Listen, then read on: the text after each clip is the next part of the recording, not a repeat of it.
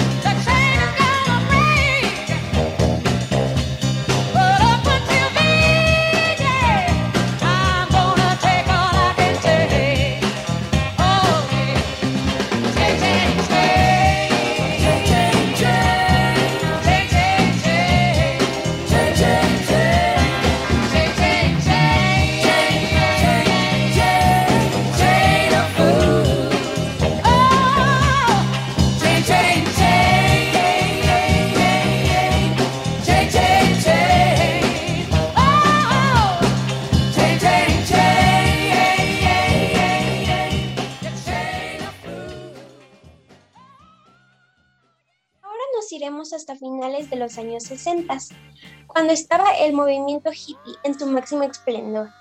Con el evento de Monterrey Pop, una cantante sobresalió del resto. Su nombre es Janis Joplin.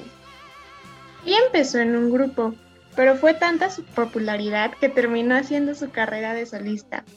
Con influencias de blues y una gran voz, fue una de las mujeres más influyentes de su época.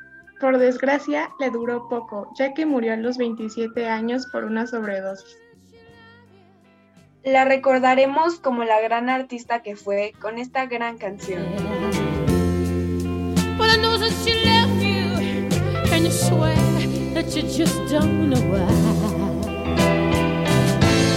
Know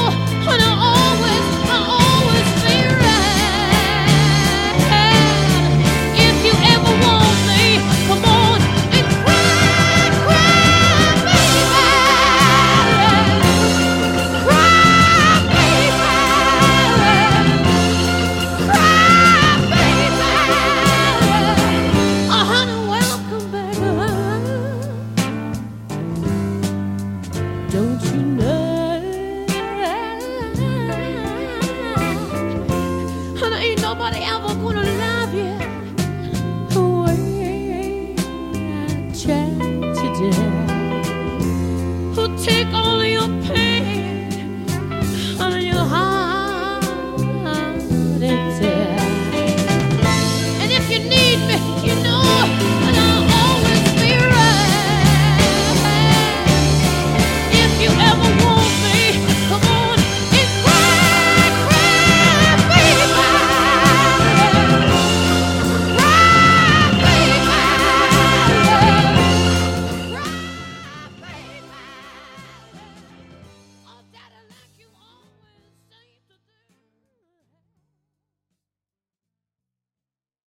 Esta banda conformada por mujeres, en 1975, mostraba un interés por que su música fuera estruendosa y que sonara como rock and roll.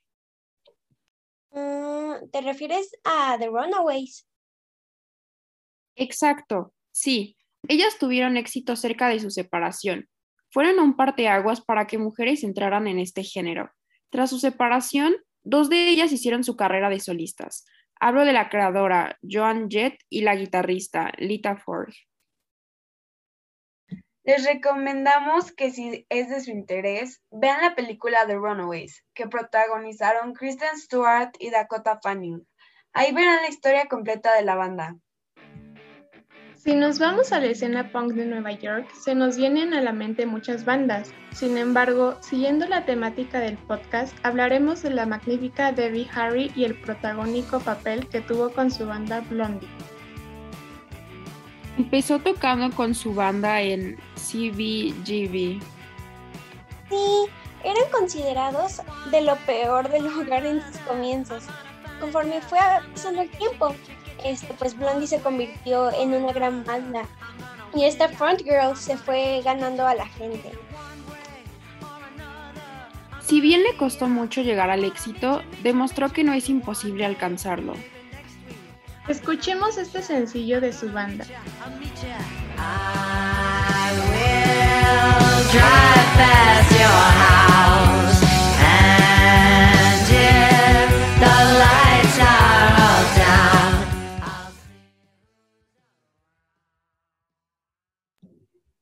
Esperando les haya gustado este primer capítulo y les haya abierto un poco el panorama del papel tan importante de las mujeres, Esperamos en el próximo episodio en el que trataremos del- de, lo mismo, este, es- eh, pero mencionando a otras de ellas.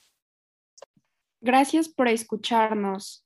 Y recuerden, Girls work harder. See you later. See you later.